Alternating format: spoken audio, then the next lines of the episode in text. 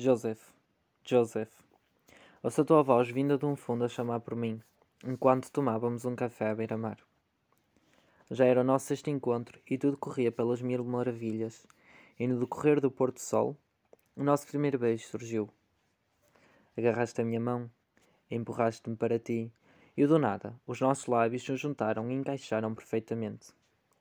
Se me pedissem para classificar aquele beijo, eu não saberia que palavras utilizar. Apenas saberia se usasse fogo de artifício. Hoje, só de imaginar, sinto um arrepio pelo corpo inteiro. Durante o nosso sexto encontro, disse: Mateus, chega até mim. Nesse momento, ficámos a olhar um para o outro e vi o quão profundo está o meu rosto refletido no teu olhar. Tão profundo que consegui ver as tuas pequenas mágoas. Aquelas que um dia juraste contar e que todos os dias fica à espera para serem contadas. Enquanto uh, caminhávamos para me deixares em casa, falávamos muito sobre o avanço da nossa relação e no que ela poderia significar para nós.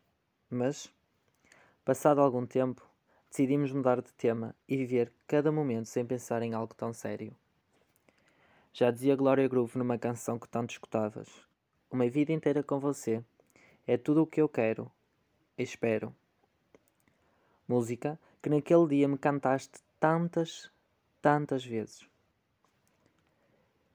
Enquanto escrevo a nossa história, penso sempre no ato de amor verdadeiro e quando devo falar dele, mas Nunca arranjo uma parte específica para ele. Porém, vou tentar agora. Dizem que para todos os apaixonados, um ato de amor verdadeiro demonstra verdadeiramente quando se deve avançar, e nós já tivemos bem perto desse ato. Como por exemplo, quando fui internado e tiveste uma semana a tratar de mim, sem sair da minha beira e sem pedir nada em troca.